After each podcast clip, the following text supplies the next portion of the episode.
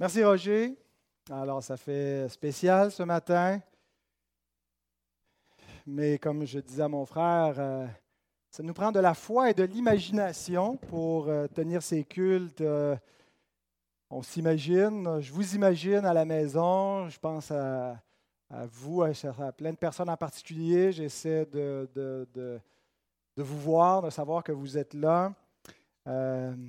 mais donc, nous savons que nous pouvons rendre un culte euh, en esprit en vérité par la foi, que nous avons véritable accès auprès de Dieu.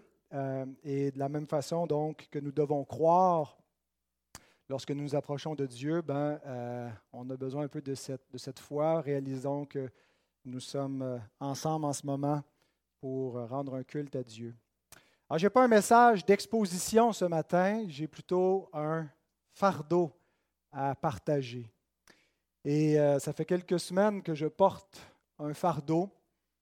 Euh, et euh, il y a sans cesse un, passage qui me revenait en tête parce que je me disais, je veux partager ce fardeau à l'Église.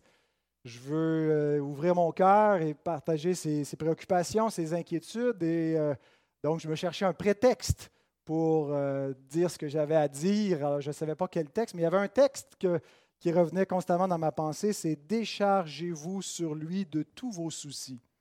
Alors, je suis allé regarder ce texte de près et c'est ce que je vais essayer de faire en fait dans cette prédication, c'est de me décharger sur Dieu et peut-être un peu sur vous de, mes soucis, de mon fardeau qui m'occupe en ce moment. Le texte est 1 Pierre, chapitre 5, versets 6 et 7. Humiliez-vous donc sous la puissante main de Dieu, afin qu'il vous élève au temps convenable et déchargez-vous sur lui de tous vos soucis, car lui-même prend soin de vous. Seigneur, merci d'être là. Merci d'être notre Dieu. Merci de nous donner un libre accès au trône de ta grâce pour être secourus dans nos besoins. Merci de nous permettre de vider notre sac, de déposer notre fardeau, de décharger nos soucis sur toi. Et c'est ce que nous voulons faire, Seigneur, chaque jour de notre vie et ce matin ensemble, par la prière, mais aussi par la réflexion de cette, euh, cette exhortation, Seigneur, où je veux, avec mes frères et sœurs, apporter toutes sortes de préoccupations, d'inquiétudes qui sont, je suis persuadé, pas seulement dans mon cœur à moi, mais dans le cœur de beaucoup de tes enfants en ce moment un peu partout dans le monde et en particulier dans notre province. Je te demande que tu puisses nous aider à porter ces choses devant toi et à savoir comment te remettre ce fardeau, comment prier dans les jours, semaines, mois qui vont venir. Parce que Seigneur, ce n'est pas quelque chose qu'on fait définitivement, on enlève nos fardeaux et c'est fini, mais on veut apprendre à nous décharger ensemble, à lancer sur toi nos soucis. Seigneur Dieu, et merci d'être notre rocher, qui nous supporte, d'être celui qui nous donne la délivrance au temps convenable. Et c'est au nom de Jésus qu'on te demande de bénir ce temps qu'on va prendre ensemble. Amen. Alors même si je n'ai pas une exposition euh, qui fera l'objet de, complet de, des minutes de ce message, j'ai quand même quelques euh, éléments d'exposition à, faire avant de vous présenter mes soucis. Euh, regardons brièvement ces deux versets que nous avons lus. Le verset 6 commence en nous donnant un impératif. Humiliez-vous.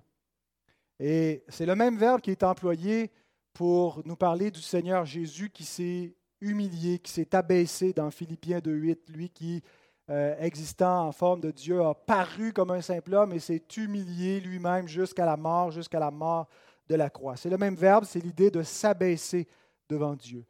Et lorsque nous avons des soucis, quels qu'ils soient, on peut avoir des soucis individuels dans nos vies respectives, mais en ce moment, on a des soucis collectifs pour notre Église et pour l'Église en général dans notre province. Qu'est-ce qu'il faut faire lorsque viennent des soucis? Ben, on s'humilie ensemble devant Dieu. Pourquoi est-ce qu'on s'humilie devant Dieu quand on a des soucis? Ben, D'une part, parce qu'on accepte que Dieu est souverain sur tout ce qui se passe.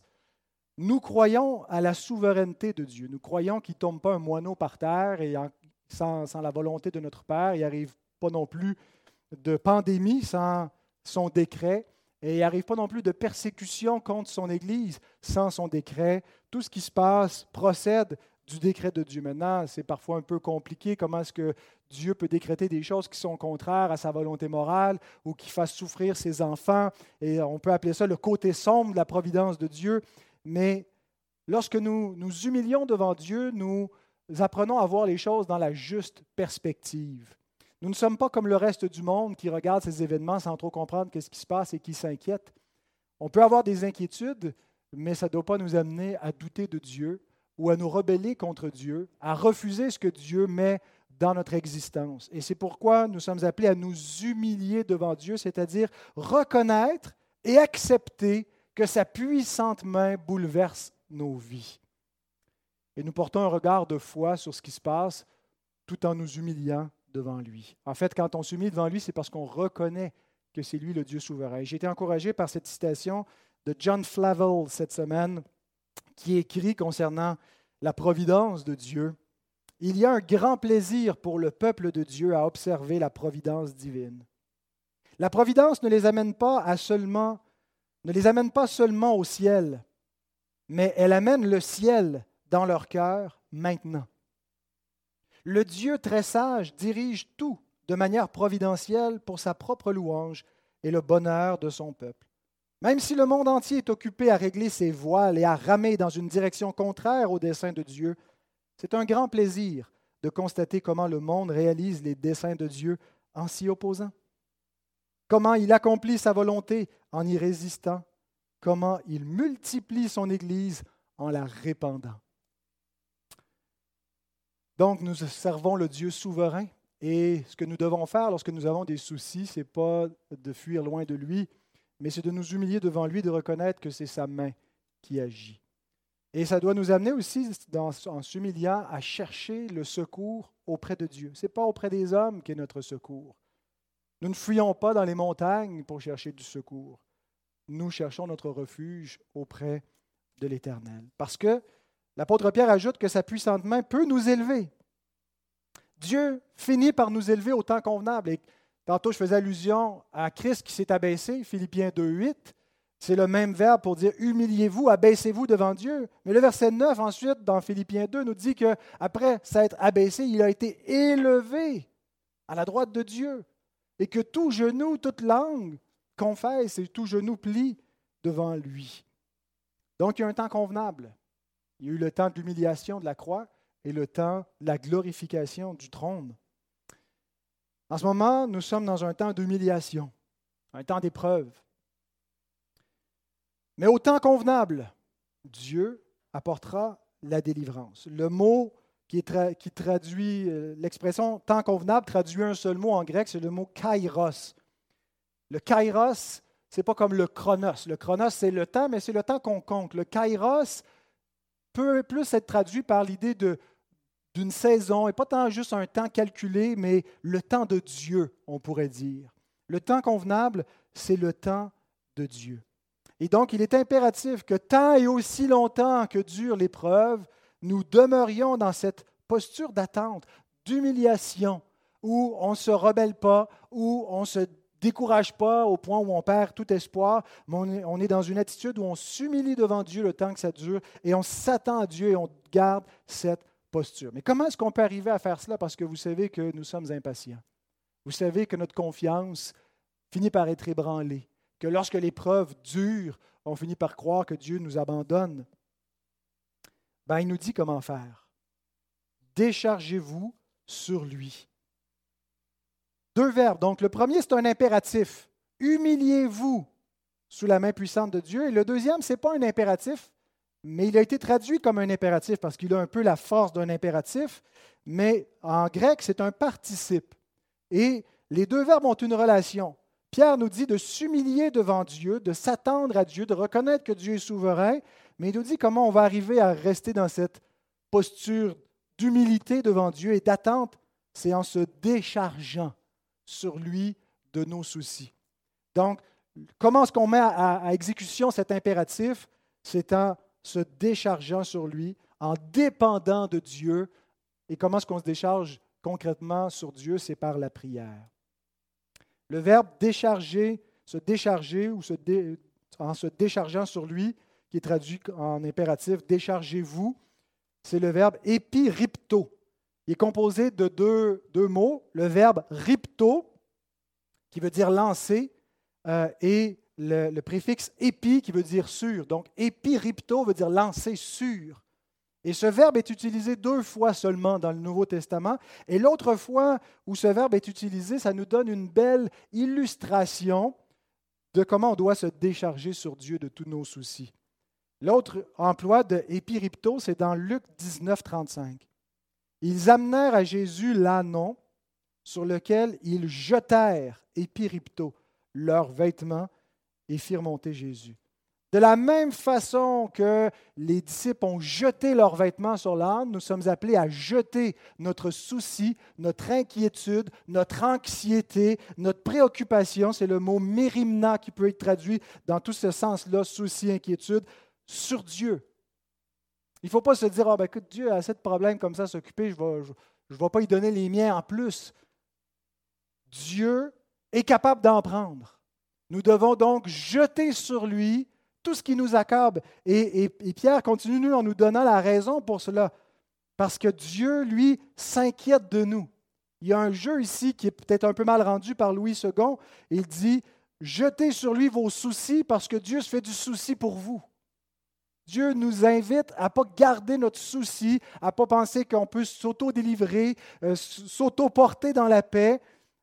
La préoccupation de Dieu, si Dieu peut se faire du souci, si Dieu peut s'inquiéter de quoi que ce soit, il ne s'inquiète pas pour vrai, mais d'une façon figurative. Il nous est dit que Dieu prend souci de nous. C'est traduit ici par Dieu prend soin de vous, mais je pense que l'idée de Pierre aurait été mieux rendue par déchargez-vous sur lui de tous vos soucis, car Dieu se fait du souci pour vous. Et ce que Dieu nous demande de faire, c'est de jeter sur lui de lancer par notre prière, par notre plainte, par notre intercession, nos soucis sur lui. Ben, j'ai trois soucis à gorocher sur Dieu ce matin. Trois soucis à lui lancer, puis je veux en fait un peu les lancer sur vous aussi, pour que nous les lancions ensemble à Dieu. Je ne sais pas si vos cœurs sont préoccupés je ne sais pas si vous avez un fardeau, si ce que je veux évoquer ce matin, c'est quelque chose qui vous préoccupe, mais moi, depuis quelques semaines maintenant, en fait, depuis le 16 décembre, à peu près vers 6h15, il y a un fardeau qui est tombé sur moi. Et j'avais déjà des préoccupations pour, pour l'Église, euh, préoccupations par rapport à mon ministère pastoral, par rapport à notre vie d'Église, mais les choses se sont vraiment amplifiées à partir de ce moment-là. Et je veux simplement vous les partager. Il y aurait peut-être mille choses qu'on pourrait dire dans la situation présente en ce moment, de, des préoccupations qu'on peut avoir par rapport à la société, au système de santé, à, la pandémie, euh, aux instabilités dans le monde, à qu'est-ce qui se trame véritablement dans les officines du pouvoir mais j'ai décidé d'identifier trois points, tout simplement. Surtout deux inquiétudes générales, mais une troisième personnelle que je veux vous partager. Ma première inquiétude, c'est le danger de l'amour du monde.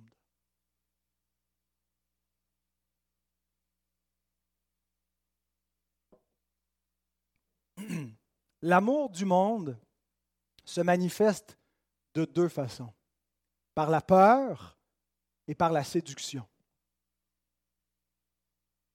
L'amour du monde fait qu'on craint l'homme, on a la peur d'être rejeté, on a la peur de la persécution qui nous amène à refuser la croix, qui nous amène au compromis, qui nous amène à faire ce qui plaît aux hommes plutôt que ce qui plaît à Dieu, parce qu'on a l'amour du monde.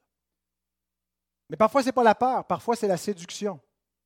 L'amour de notre confort, l'amour des biens de ce monde, l'amour de notre vie dans ce monde qui nous amène à craindre la mort, l'amour de la gloire des hommes. Et on a quelques avertissements à ce propos dans l'Écriture du danger d'aimer le monde de manière à avoir la peur ou la séduction qui nous amène à chercher l'amour du monde. Jacques 4, 4. Adultère que vous êtes, ne savez-vous pas que l'amour du monde est inimitié contre Dieu? Celui donc qui veut être ami du monde sera ennemi de Dieu. 1 Jean 2, 15 à 17. N'aimez point le monde, ni les choses qui sont dans le monde. Si quelqu'un aime le monde, l'amour du Père n'est point en lui. Car tout ce qui est dans le monde, la convoitise de la chair, la convoitise des yeux et l'orgueil de la vie, ne vient point du Père, mais vient du monde. Et le monde passe, et sa convoitise aussi, mais celui qui fait la volonté de Dieu demeure éternellement. Maintenant, pourquoi est-ce que je vous parle de cette inquiétude-là? C'est une inquiétude qu'on peut avoir à tout moment, mais pourquoi est-ce que dans le temps présent? Parce qu'en fait, mes inquiétudes sont beaucoup liées à la circonstance présente, sont beaucoup liées à ce qu'on vit au niveau de la, de la pandémie, comment ça impacte l'Église et aux différentes nouvelles mesures sanitaires qui sont imposées dans la société, mais aussi à l'Église. Je me demande si, dans tout notre conformisme depuis le début de cette crise, nous nous soucions de plaire à Dieu.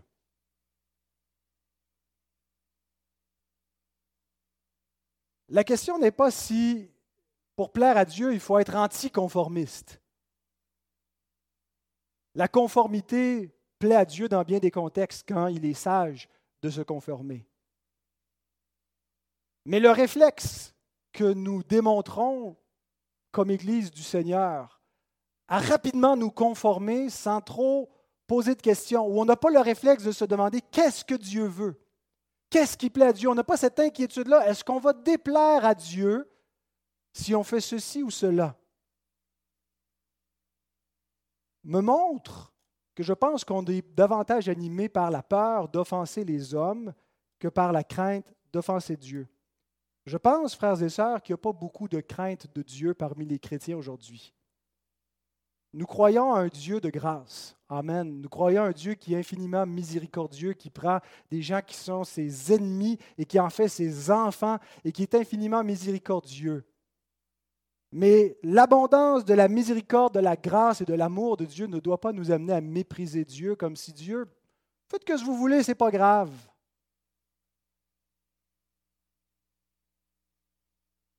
On a l'impression que peu importe ce qu'on va faire, Dieu va nous le pardonner, Dieu il est correct avec ça, Dieu nous comprend, Dieu il n'est pas dérangé et on n'a pas du tout la crainte d'offenser la sainteté de Dieu. Et je ne dis pas qu'on offense la sainteté de Dieu en nous conformant, je dis juste que ce n'est pas un réflexe dans nos cœurs de nous demander qu'est-ce qui plaît à Dieu.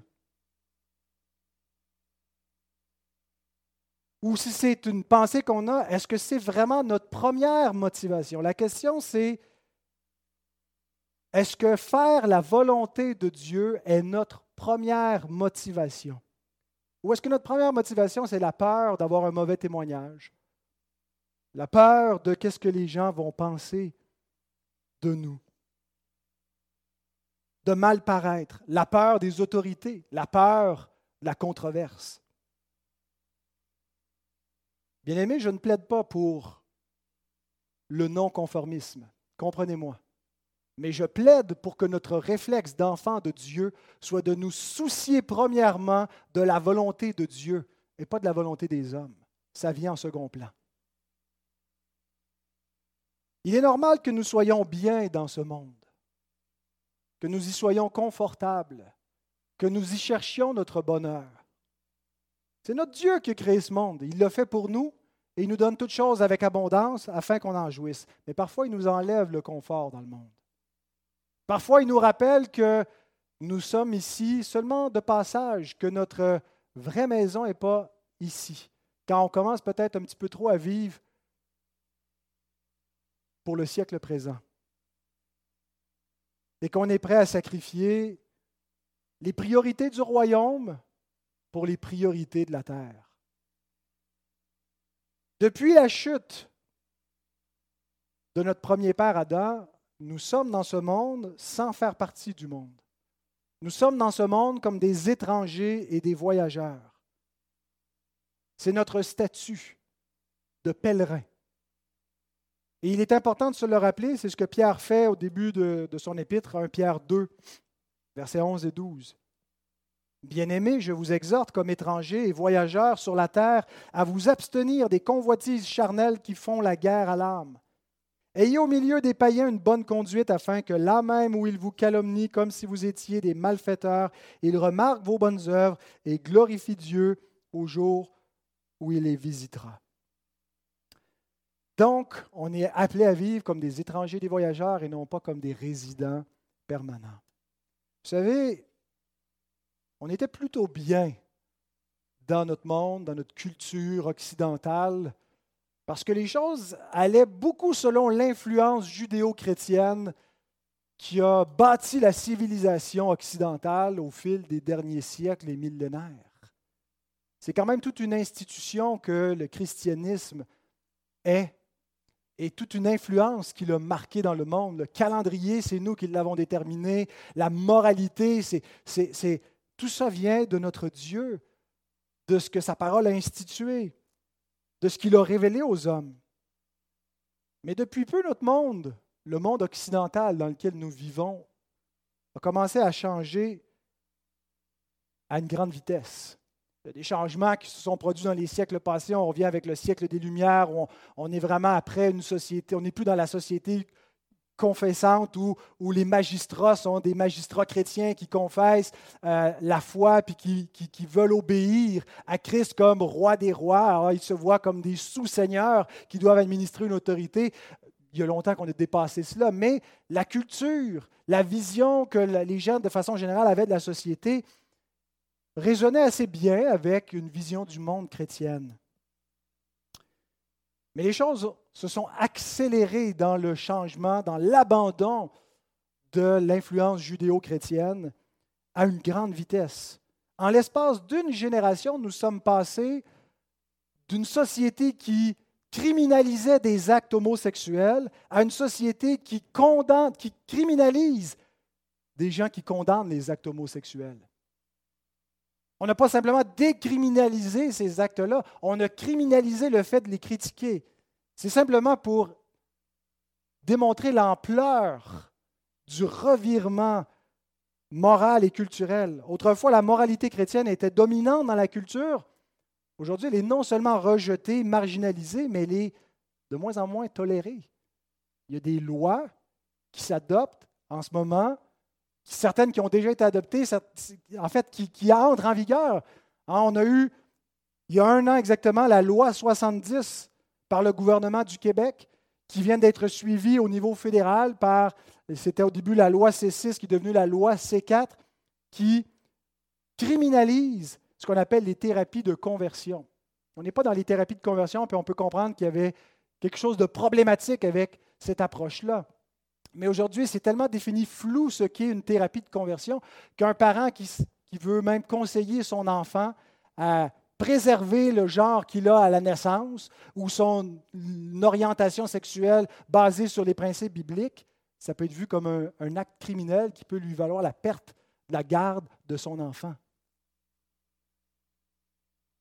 Appeler des gens de la communauté LGBT du haut de la tribune aujourd'hui, est-ce que c'est criminel? Est-ce que c'est criminel d'appeler des homosexuels, des transsexuels ou des hétérosexuels qui n'obéissent pas à la parole de Dieu au niveau de leur éthique, leurs mœurs, leurs pratiques?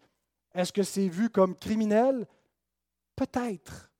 On a demandé, il y a des organismes chrétiens qui ont demandé au gouvernement de clarifier ce qui était dans ces lois-là pour nous dire est-ce que c'est criminel ce discours-là si on continue d'affirmer cela ou c'est strictement une thérapie avec un, professionnel de la santé mentale ou autre qui ne peut pas faire telle et telle mesure ou même de conseiller, d'accompagner pastoralement quelqu'un? Est-ce qu'on est passible d'aller en prison pour cela?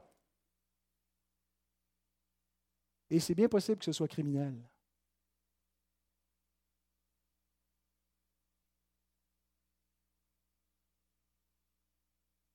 Quelqu'un m'a envoyé un lien où, en ce moment même, le gouvernement fédéral essaie de faire adopter un projet de loi pour retirer le statut de bienfaisance aux organismes qui l'ont et qui sont des, organismes pro-vie, qui font du conseil pro-vie.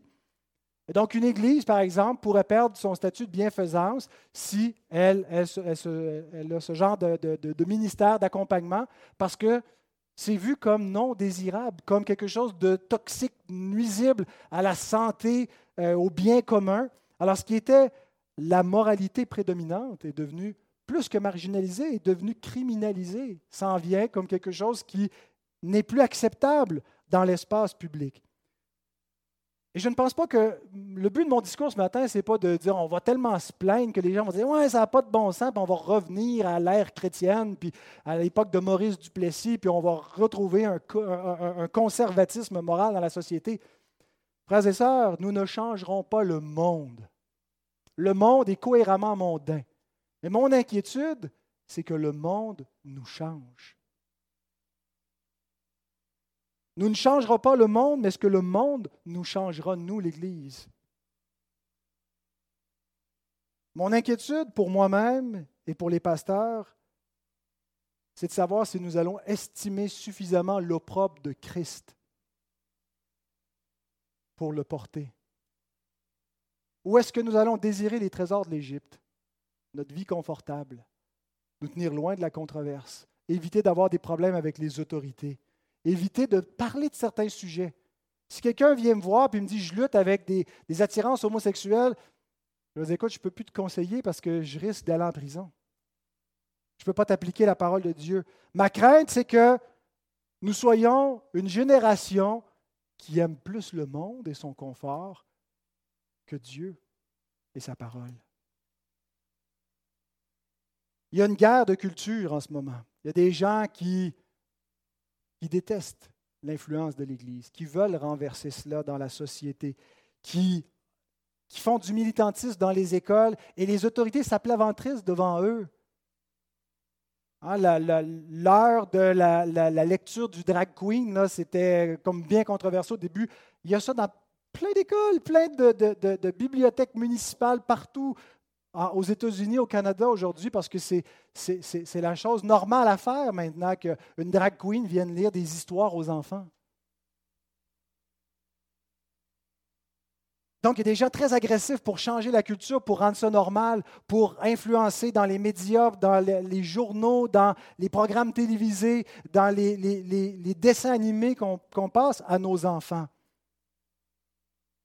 ce qu'on appelle aussi la cancel culture.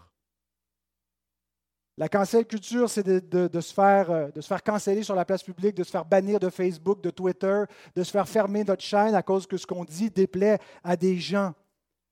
Et l'argument que les, les progressistes mettent de l'avant, c'est vous allez être du mauvais côté de l'histoire. Les gens dans les générations futures qui vont voir que vous avez défendu cette moralité et ces, vieilles croyances, euh, le genre binaire et la famille nucléaire et ainsi de suite, vont dire, comme c'était des gens d'une espèce détestable, comme c'était des gens peu éclairés, comme c'était des gens arriérés. Vous allez du mauvais côté de l'histoire, comme les racistes d'autrefois, comme les, les sexistes d'autrefois. Vous allez être du mauvais côté de l'histoire.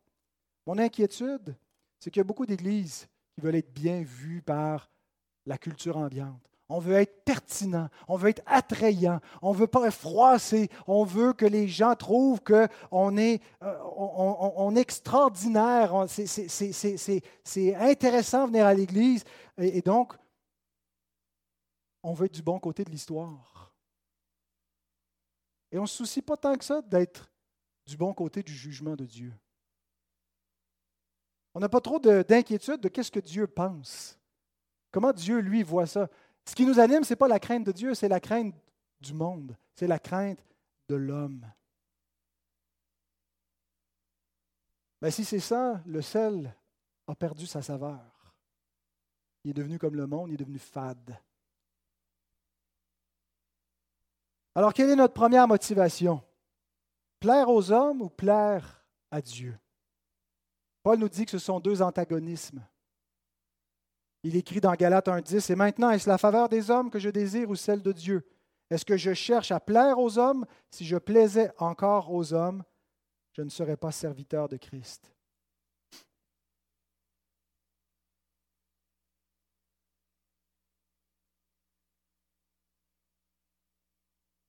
Ma prière, c'est que l'Église se soucie peu de ce qui plaît au monde et que nous puissions nous soucier beaucoup de ce qui plaît à Dieu. Et je ne suis pas en train de dire qu'il faut se rendre détestable pour le monde. Il y a des gens qui vont nous trouver détestables, qui vont trouver qu'on a une odeur de mort, qui ne pourront pas tolérer, qui vont la démangeaison lorsqu'ils entendent l'Évangile qu'on prêche, ils vont dire Wesh On est appelé à avoir un bon témoignage, à être des gens responsables, des gens intègres, des gens qui aiment leur prochain, qui servent la, société. Et là même où ils vous calomnient, ils voient vos bonnes œuvres et parfois c'est quelque chose qui les amène à remettre en question les préjugés qu'ils ont. Mais ce qui anime une Église qui peut être véritablement attrayante, c'est lorsqu'elle a la crainte de Dieu et pas la crainte du monde. Lorsqu'avant de se demander qu'est-ce que nos gouvernements veulent, se dit qu'est-ce que notre Dieu veut? Avant de dire oui, oui, oui, oui, oui, oui, Monsieur Legault, on va faire tout ce que vous nous dites, on va d'abord demander la permission à notre Père, voir qu'est-ce qu'il en pense. On va chercher sa face dans la prière. Puis ensuite, on va vous dire ce qu'il en est. Que notre réflexe soit d'abord de venir devant Dieu. Voilà ma première préoccupation. Voilà la pression que je sens qui est mise sur nous et je ne pense pas que ça va aller en diminuant. On est dans une culture qui va devenir de plus en plus antichrétienne. Ce n'est pas le temps de s'attiédir, ce n'est pas le temps de perdre notre saveur. C'est le temps de lancer nos fardeaux sur Dieu afin qu'il nous garde, afin qu'il nous préserve. Mon deuxième souci, l'unité de l'Église menacée. Vous savez, toutes les crises sociales, tous les enjeux de société, les bouleversements, les opinions politiques génèrent des tensions dans la société, c'est normal. C'est souvent controversé. Et généralement, ça rejaillit un petit peu dans l'Église. On a beau pas vouloir euh, être caractérisé par les débats qui divisent la société, ça atterrit tôt ou tard un peu chez nous. Mais on arrive quand même à, en tout cas dans des temps de paix, à, maintenir la paix, quand, euh, on peut avoir différentes euh, opinions politiques, on peut être membre de différents partis, ça ne va pas prendre trop, trop d'ampleur ou d'importance quand on n'est pas dans une crise. L'Église devient en danger lorsque ses considérations terrestres, ses considérations d'éléments temporaires deviennent centrales. Vous savez, lorsque les questions raciales, qu'on soit raciste ou qu'on soit euh, militant pour les, les, théories, différentes théories d'oppression qui existent, puis qu'on soit woke à outrance, quand les préoccupations de l'ethnie, qu'on veut une église qui soit forcément multiethnique ou de telle ethnie, quand euh, la, classe sociale, c'est ce qui détermine ce qui compose l'Église, ou une allégeance politique, ça devient un problème parce que l'Église se concentre sur des problèmes terrestres, sur des considérations passagères. Bien sûr qu'on doit vivre dans le présent, on vit dans ce monde-ci, mais on doit rester centré sur les choses éternelles. 2 Corinthiens 4, 16 à 18 nous donne un petit peu l'ordre de priorité. C'est pourquoi nous ne perdons pas courage. Et même si notre homme extérieur se détruit, notre homme intérieur se renouvelle de jour en jour, car nos légères afflictions du moment présent produisent pour nous, au-delà de toute mesure, un poids éternel de gloire, parce que nous regardons non point aux choses visibles, mais à celles qui sont invisibles. Car les choses visibles sont passagères et les invisibles sont éternelles. Les choses visibles sont passagères, les choses invisibles sont éternelles. Dans toutes nos tribulations, on ne doit pas perdre courage et on ne doit pas se focaliser sur nos tribulations. On ne doit pas se focaliser sur les, divisions qui composent la société, mais on regarde aux choses éternelles parce qu'elles demeurent. Les autres, ça va passer en coup de vent, puis ça ne sera rien. L'instant où ces facteurs temporels deviennent le centre l'Église, ben, l'Église commence à refléter les divisions qu'on voit dans la société sur toutes ces questions-là. Vous savez, depuis le début de la crise du coronavirus, la société est beaucoup divisée sur les, différentes théories, les différentes approches, euh, sur où est-ce que ça mène, d'où ça vient, qu'est-ce qu'il faut faire en attendant. Et les églises qui se sont beaucoup centrées sur le COVID, soit en étant euh, vraiment dans, une posture d'opposition au gouvernement ou soit en étant très, très, très, en donnant beaucoup d'importance à cela, mais en soumission au gouvernement, généralement ont connu beaucoup de divisions. Parce qu'elles ont pris un facteur d'une crise euh, terrestre, puis ont mis ça au centre, au lieu de s'attacher aux choses invisibles, s'attacher à la parole, s'attacher à l'espérance chrétienne, à la foi et au message biblique. Jusqu'à présent, frères et sœurs, je suis fier de vous. On a bien évité les tensions. On a des gens, on a tout l'arc-en-ciel de, des couleurs qui sont représentées dans les, différents spectres des positions au niveau de la COVID. On les a, ces couleurs-là, dans notre Église. Hein, on a des gens là, qui, sont, qui sont plus zélés que le gouvernement parce que le gouvernement n'en fait pas assez. Puis il y en a d'autres qui disent euh, le, vaccin, c'est la marque de la bête. OK? Puis on a tous les, les tons entre les deux extrêmes. Mais jusqu'à présent, on a évité de se chicaner. On a évité de se diviser. On a maintenu la paix, on a gardé le cap, on a mis en place les mesures, on a respecté les consignes du gouvernement. Euh, on a pu rallier pas mal tout le monde, ou presque. Puis on s'est centré sur Christ. On s'est centré sur la parole de Dieu. On a laissé ce qui est le cœur de notre unité nous réunir. On se dit que le monde se chicane, que le monde se divise, on ne fera pas ça chez nous. Puis ça me réjouit, puis je suis fier de notre Église pour cela. Mais depuis peu, il y a une nouvelle division qui nous est imposée, qui s'appelle le vaxisme. Je, ne dirai rien pour ou contre le vaccin. Ce n'est pas le rôle de l'Église de prendre une position pour... Ce n'est pas sa compétence.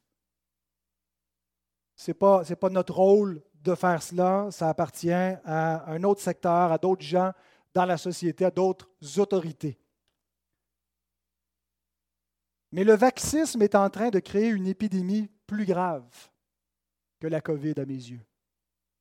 Une épidémie sociale. Une ségrégation. Vous dire, wow, wow, wow, wow, euh, pasteur Dono, pèse tes une ségrégation. Ben, depuis septembre, et progressivement jusqu'à aujourd'hui, voici dans quelle situation se trouve quelqu'un qui n'est pas vacciné au Québec. Il ne peut plus voyager en avion, en train ou en bateau. Il ne peut plus sortir du pays, autrement dit. Il ne peut plus participer à des activités culturelles, aller au cinéma, aller voir une pièce de théâtre, un spectacle. Il est exclu des activités culturelles. Il ne peut plus manger au restaurant. Aujourd'hui, toutes les salles à manger sont fermées, mais on va rouvrir un jour. Elles ont été ouvertes toute l'automne et les non-vaccinés ne pouvaient pas s'y rendre. Les non-vaccinés ne peuvent pas visiter leurs parents s'ils sont dans un, centre d'hébergement géré par l'État. Des gens se sont exposés à perdre leur emploi dans certains secteurs d'emploi de la société et récemment, on leur annonce qu'ils n'auront pas le droit à l'assurance emploi, contrairement aux autres personnes de la société, parce qu'ils ne sont pas vaccinés. Et que si c'est à cause de ça qu'ils perdent leur job, tant pis pour eux. On leur dit que bientôt, ils ne pourront plus non plus accéder à des commerces non essentiels où on peut recevoir des soins personnels, se faire couper les cheveux, ce que ça inclut le dentiste, on ne sait pas trop, ou d'autres types de soins qui peuvent être nécessaires, mais non essentiels. Et on leur a dit aussi qu'ils ne pouvaient plus se rendre dans des lieux de culte. Vous savez, si vous ne saviez pas c'est quoi la situation, que je vous décris une société, on enlève le contexte dans lequel on tremble depuis deux ans, et je vous décris une société qui quelqu'un, qui a une partie de la population, on leur a retiré tous ses droits. Vous allez dire, ben, oui, tu parles de l'apartheid en Afrique, ou tu me parles de, l'Allemagne nazie du temps d'Hitler. Hein, il ne reste plus à ces gens-là qu'on, les identifie avec une étoile jaune sur le bras, puis on dit, voilà les, les non désirables de la société. Ça nous paraît peut-être pas si pire, ces mesures-là, parce qu'on les a vues venir progressivement, puis on se dit non, mais ils sont justifiés, c'est justifiable. Vous savez, certains suggèrent dans les médias, dans les, sur les, forums de discussion publique, qu'on ne devrait plus soigner les non-vaccinés. C'est de leur faute si le système de santé éclate. Certains ont dit on devrait faire comme aux Philippines, ils n'ont plus le droit de sortir de chez eux, à part pour aller se, chercher, se ravitailler à l'épicerie, mais un non-vacciné qui sort de chez lui peut avoir une amende, peut aller en prison. Et sans approuver ces suggestions, nos dirigeants politiques leur font porter le blâme. On a trouvé le coupable, on a trouvé le bouc émissaire, c'est le non-vacciné. Et depuis le début, ils ont montré beaucoup de dédain dans leur discours pour les non-vaccinés, le personnel soignant non vacciné, euh, et, vraiment du dédain, ou sans dire, OK, on va, on, on ne veut pas aller dans une société où on ne soignera plus ces gens-là, mais on leur fait porter le blanc. Et petit à petit, ce qu'on voit dans notre société, c'est la haine du non-vacciné. Qui sont ces non-vaccinés? Ce sont des complotistes, des égoïstes, des sans-cœurs, des irresponsables. Justin Trudeau a dit Oh, mais ça, c'est les gens qui sont des racistes, des sexistes, des homophobes. Il les met dans cette catégorie-là. Ce sont des meurtriers, parce que c'est de leur faute si ce virus meurtrier continue à se propager. Ce sont des terres platistes, des gens qui croient que la Terre est plate. C'est ce que dit un des, ministres de l'équipe Biden aux États-Unis. Des débiles qui font le party sur les ailes de Sunwing. Non, ça, je pense qu'ils étaient vaccinés, eux autres, mais ce genre de personnes-là qui sont une peste, une plaie dans notre société. C'est une opinion qui se sent de plus en plus. Peut-être pas dans les cercles que vous fréquentez, mais c'est des choses qu'on entend de plus en plus. Mais vous allez dire, ça c'est le monde, c'est normal, c'est l'opinion du monde, les gens sont intolérants, mais ça n'entrera pas dans l'Église. Ben, L'Église avait beau vouloir être neutre. Elle ne peut plus être neutre. Elle a été forcée de joindre ces mesures d'exclusion sociale. Et l'intolérance du non-vacciné existe dans nos rangs. J'ai entendu des chrétiens dire hey, on ne va pas refermer les églises à cause des maudits non-vaccinés. Des maudits non-vaccinés. J'aimerais juste vous lire le témoignage d'un frère non-vacciné qui m'a écrit. Ce n'est pas quelqu'un qui fréquente mon église. Et je lui ai demandé la permission avant de lire publiquement son message, s'il m'autorisait. Il m'écrit ceci. Merci pour tes liens. Ils sont toujours pertinents. Merci de prendre position. De mon côté, jamais je ne me suis senti aussi exclu de la société. Indirectement rejeté de ma famille. Pas de souper de Noël pour nous. Ça a été écrit avant que le souper de Noël soit enlevé à tout le monde. Donc, leur famille ne voulait pas les recevoir au souper de Noël. Ils gardent leur masque si on se voit dehors, étant donné notre statut vaccinal. On se sent dédaigné alors que nous sommes en pleine forme. Impossible de discuter des faits avec les gens alors que les émotions prennent le dessus. Moi et ma femme sommes souvent incompris de nos collègues de travail. J'ai non officiellement perdu mes amis. Je pense à un ami qui est parti de Gaspésie pour venir nous voir, qui ont viré de bord quand ils ont su que je n'avais pas eu mes deux doses. Mon ami de plus longue date, ça fait 24 ans qu'on se connaît. Jusque-là, j'ai toujours gardé à l'esprit que c'est mon choix. Je suis assez grand pour assumer les conséquences. Depuis que le passeport vaccinal est exigé à l'Église, ouf, ça ne change rien pour moi en théorie, car les bénévoles, c'était son statut, n'ont pas besoin de montrer la passe.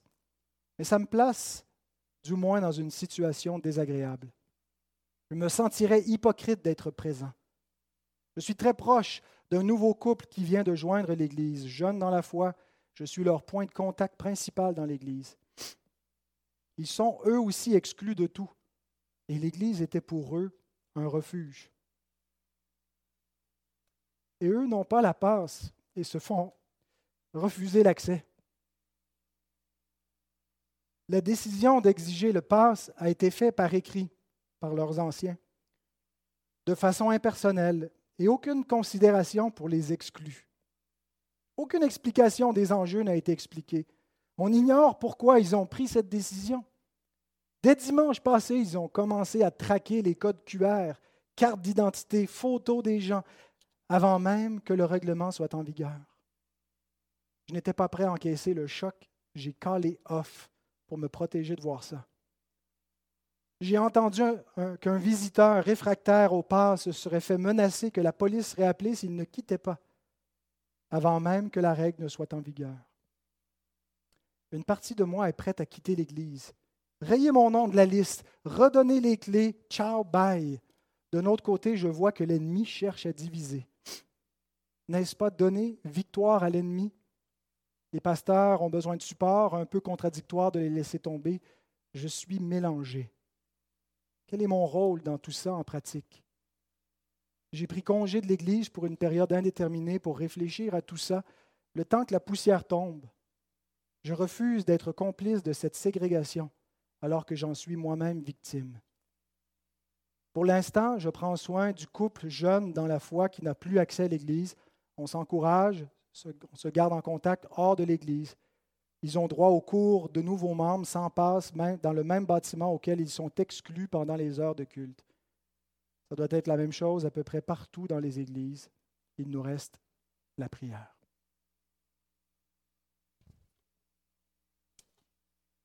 Vous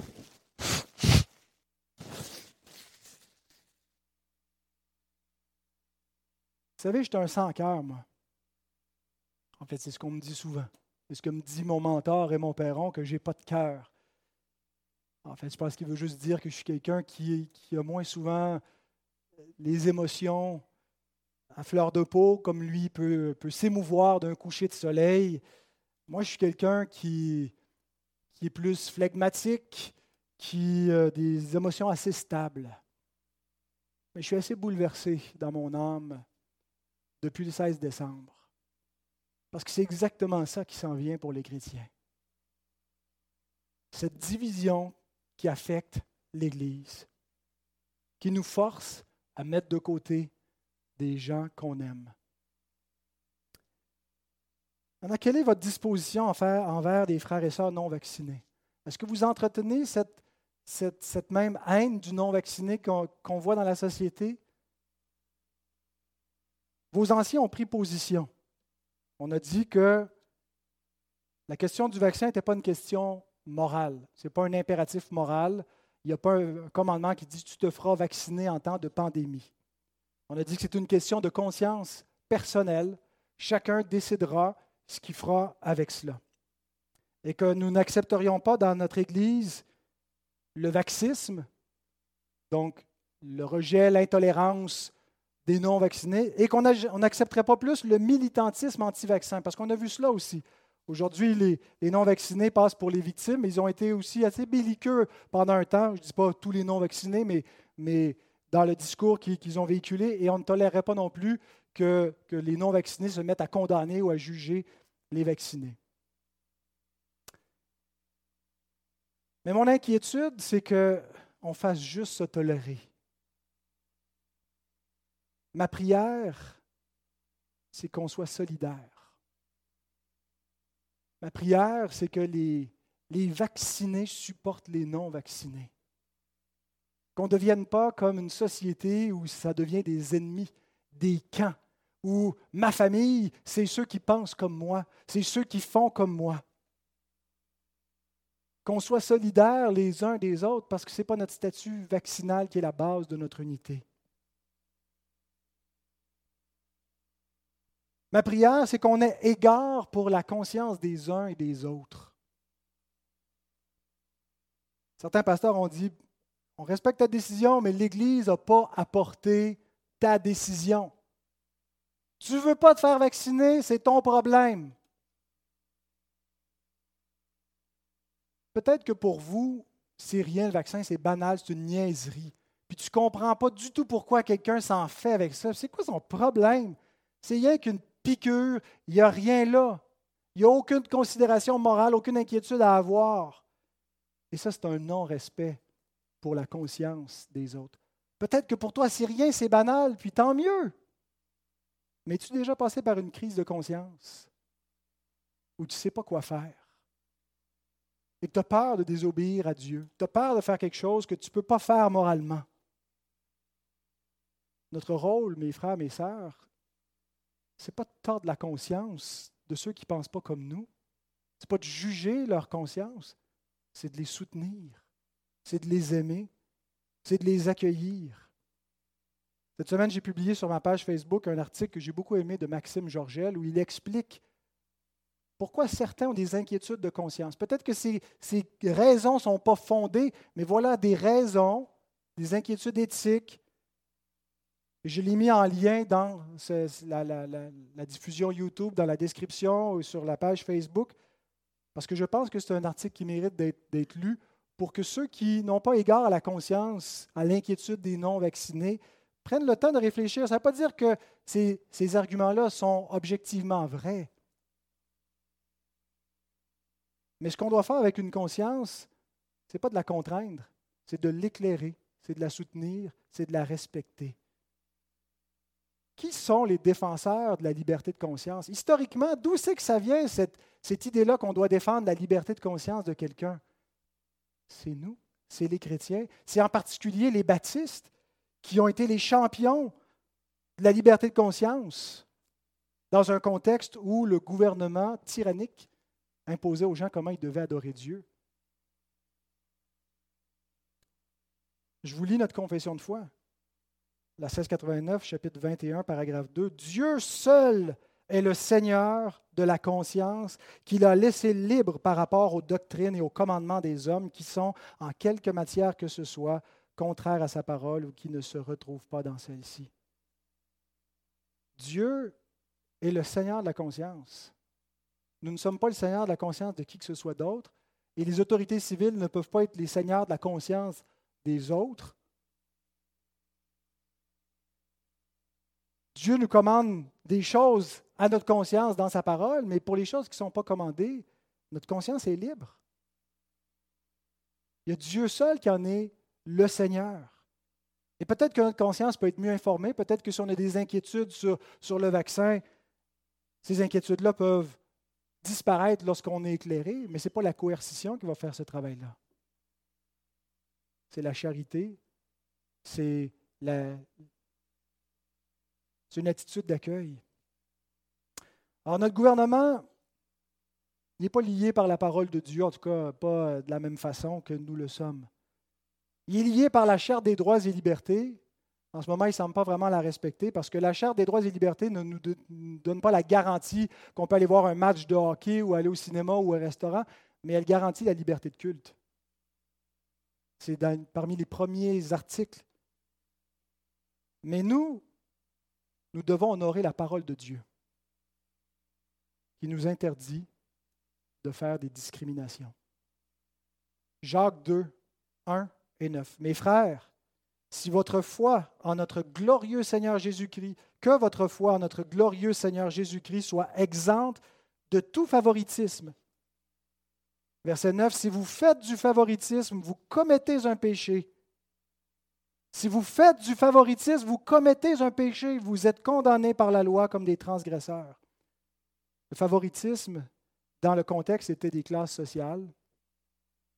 Ça peut être des classes raciales, et ça peut être des classes vaccinales. Ma conviction, c'est que les églises qui ont décidé qu'ils allaient exclure d'office les non-vaccinés pêchent, transgressent la parole de Dieu. Et je n'ai pas de solution simple à vous proposer en attendant que les, choses changent. En attendant, comme nous l'avons lu en commençant, que Dieu nous élève au temps convenable. Espérons que ce soit bientôt. Mais qu'est-ce qu'on fait en attendant? Je sais qu'il y a des églises qui n'ont pas la même liberté que nous, qui n'ont pas le. Il y en a qui louent des bâtiments, qui ne peuvent pas décider de la politique à être imposée dans un bâtiment parce qu'il n'est pas le leur.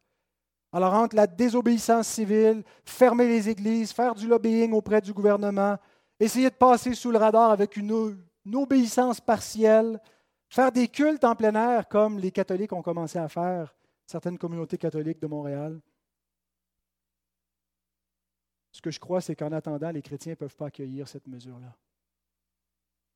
Ils ne peuvent pas soumettre, se soumettre à cette obéissance-là. Mais ma crainte,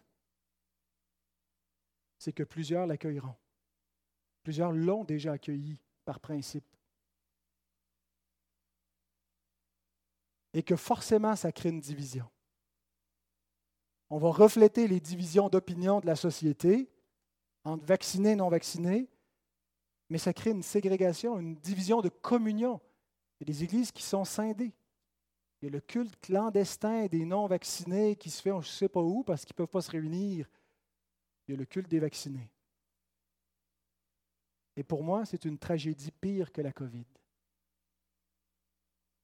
C'est un risque beaucoup plus grave que celui que court notre corps physique. C'est le risque de diviser le corps de Christ. Et ma prière, mes frères, mes sœurs, c'est que l'Évangile, la parole de Dieu,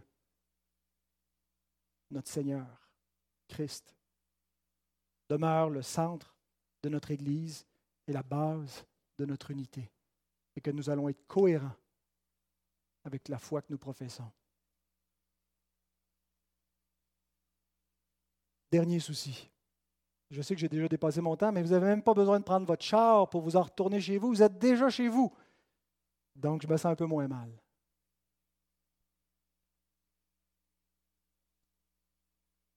Mes deux soucis concernaient, mes deux premiers soucis concernaient l'Église de façon générale, l'Église au Québec, notre Église en particulier. Mais maintenant, c'est un souci personnel. Nous avons besoin d'un nouveau pasteur.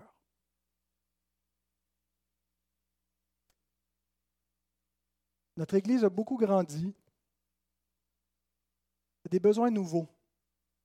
Des besoins pour lesquels je ne me sens pas qualifiés. Il y a des nouveaux défis, certains qui me font peur.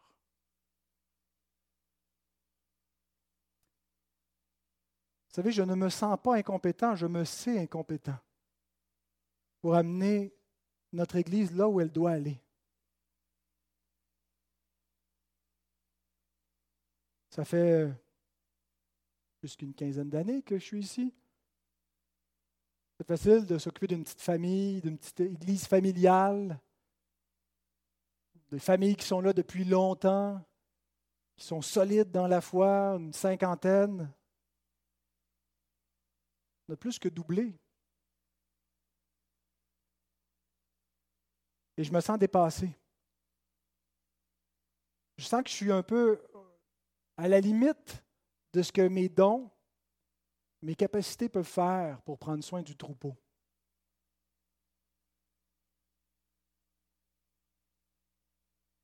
Nous avons besoin d'un nouveau pasteur et j'aimerais devenir ce nouveau pasteur.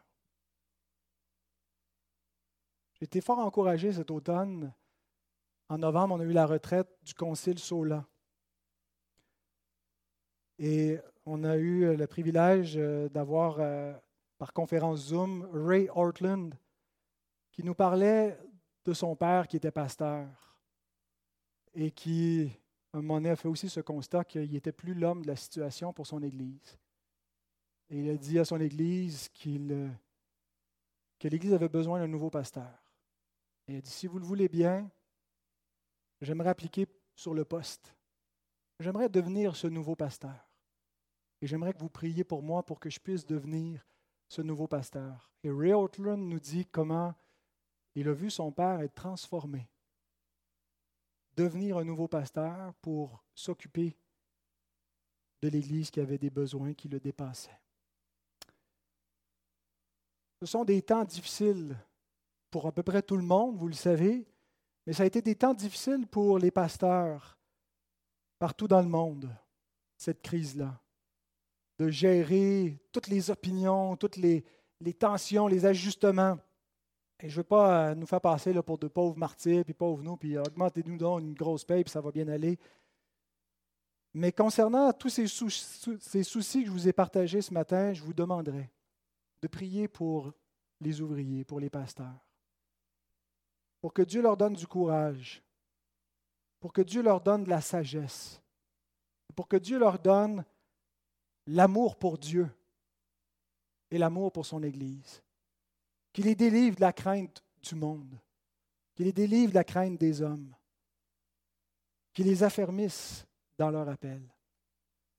Et j'aimerais demander à notre Église, à mes frères et sœurs qui m'écoutent en ce moment, de prier pour moi.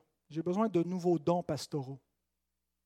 Il y a des choses qui correspondent moins bien avec ma personnalité, avec les dons que j'ai reçus pour prendre soin des brebis, pour faire de l'accompagnement individuel, des dons de direction. Moi, ça va bien quand je m'occupe de ma petite affaire, quand je prépare ma prédication dans mon bureau, mais de gérer une église qui devient grande, de devoir déléguer, d'avoir de la vision, j'ai besoin que Dieu me donne des dons nouveaux. Et je pense que Dieu peut faire ça. Et j'aimerais qu'on jette ensemble ce souci-là sur Dieu. Je ne voudrais pas être la cause d'une division ou d'un manque de, croissance spirituelle pour notre Église. J'ai besoin aussi que Dieu me renouvelle dans ma piété, dans mon zèle. Me sens refroidir. Je sens que j'aime mon confort aussi. Je me sens que le péché me guette facilement. Le désir de la fuite. Et je vous demanderai de m'aider par votre prière, par votre soutien, à devenir le nouveau pasteur. Et ce n'est pas seulement pour moi, c'est pour nos frères, pour Ghislain, pour Roger, qui ont reçu aussi cet appel, qui ont été confirmés récemment cet automne. Et en ce moment, on se retrouve dans, dans cette situation tendue pour notre vie d'Église. On a besoin de la grâce, on a besoin d'être unis. Alors voilà, mes frères, mes sœurs, le fardeau que j'avais à vous partager. J'aimerais que vous le receviez et que vous le lanciez avec moi sur notre Seigneur.